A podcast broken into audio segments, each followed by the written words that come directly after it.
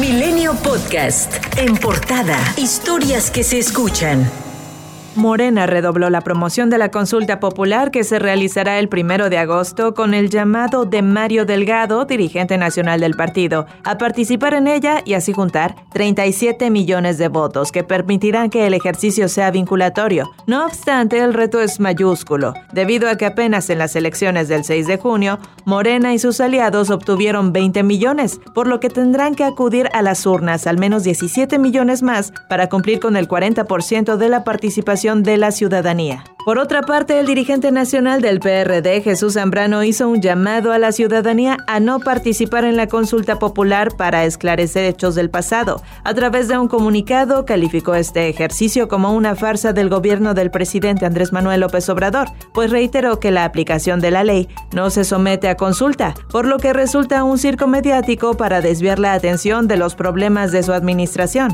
La Junta de Coordinación Política del Senado acordó la celebración de un periodo extraordinario de sesiones para ratificar el nombramiento de Roberto Salcedo como nuevo titular de la Secretaría de la Función Pública y aplazar la entrada en vigor de la reforma en materia de subcontratación laboral o outsourcing.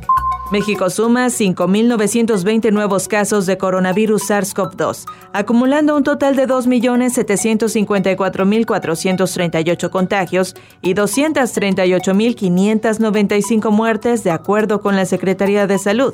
A partir del próximo lunes 2 de agosto, todo ciudadano de Mazatlán, Sinaloa, deberá llevar consigo la cartilla de vacunación contra coronavirus mientras esté en cualquier lugar público. Así lo dio a conocer el alcalde Luis Guillermo Benítez Torres. Una vez que terminemos la vacunación de los jóvenes de 18 a 29 años, que inicia hoy y termina el viernes, a partir del sábado vamos a exigir a todos los ciudadanos que para ir a cualquier lugar público debe traer consigo su cartilla de vacunación contra el COVID, porque de esa manera ayudamos a que la gente vaya, se vacune, muchos no están queriendo ir a vacunarse. El presidente Andrés Manuel López Obrador dijo que la tercera ola de COVID-19 es menos dañina que las dos anteriores, por lo que descartó el cierre de negocios como ocurrió al inicio de la pandemia. No vamos este, a tomar ninguna decisión de cierre. Eh, ya sabemos cuidarnos todos quien también dijo que el cierre de actividades económicas no es una opción fue la jefa de gobierno Claudia Sheinbaum al presentar el plan para la reactivación económica de la Ciudad de México. A los sectores económicos, culturales, sociales, a todos, incluso políticos, les quiero proponer que hagamos y pongamos por encima de todos el interés de la ciudad, en particular de los que menos tienen. Hay que poner en marcha a la ciudad.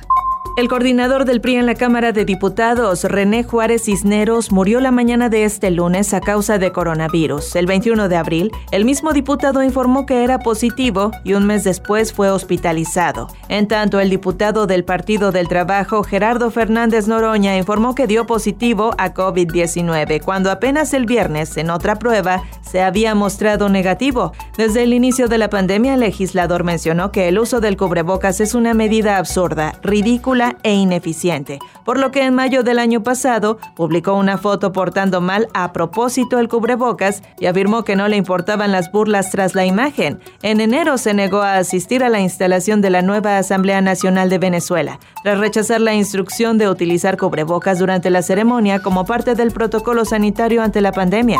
Un juez federal ordenó a las autoridades del penal de máxima seguridad del Altiplano en el Estado de México cambiar de módulo al capo Héctor Luis El Güero Palma Salazar, así como a otros reos que señalaron que están en un área donde hay internos contagiados por COVID-19, motivo por el cual su salud corre peligro y un tribunal federal ratificó el auto de formal prisión dictado contra el líder del cártel de Juárez, Vicente Carrillo Fuentes, alias el Viceroy, por su presunta responsabilidad en el delito de delincuencia organizada y quien permanece interno en el Centro Federal de Readaptación Social número 13 de Oaxaca.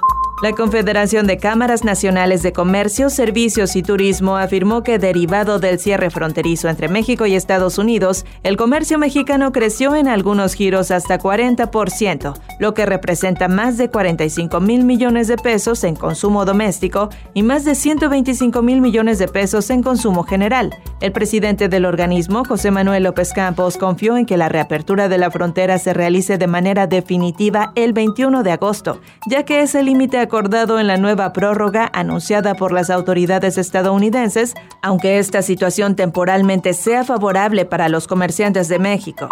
La Secretaría de Relaciones Exteriores dio a conocer un plan emergente de cinco acciones para atender la alta demanda de trámites consulares que se registra en Nueva York, Estados Unidos, por parte de la comunidad mexicana. Jaime Vázquez Bracho, director general de Servicios Consulares, recordó que la pandemia obligó a reducir al mínimo las operaciones del consulado.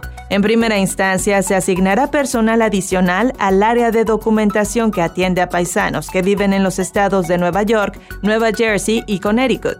Además, se realizarán cuatro jornadas sabatinas con horarios extendidos de 8 a 19 horas. Milenio Podcast.